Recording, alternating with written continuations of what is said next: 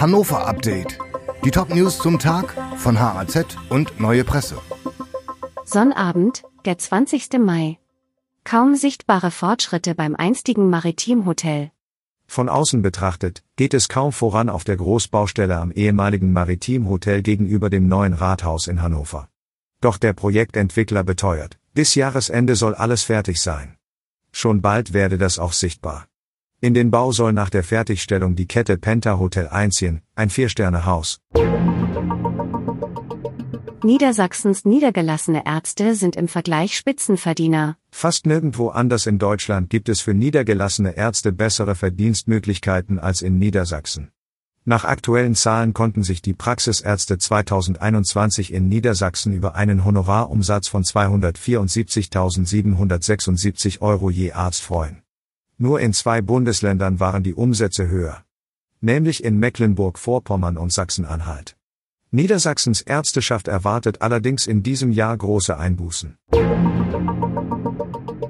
Cityring am Rand der Altstadt könnte schmaler werden. Ein Uferpark an der Altstadtleine. Eine Verkleinerung der Riesenkreuzung am Friederikenplatz. Über solche und ähnliche Pläne wollen die Abgeordneten in Hannovers Stadtrat im Herbst diskutieren. Die Opposition von CDU und FDP warnt schon jetzt davor, dass die Umgestaltung am westlichen Leineufer zu Lasten der Autofahrer gehen und der Cityring deutlich schmaler werden könnte.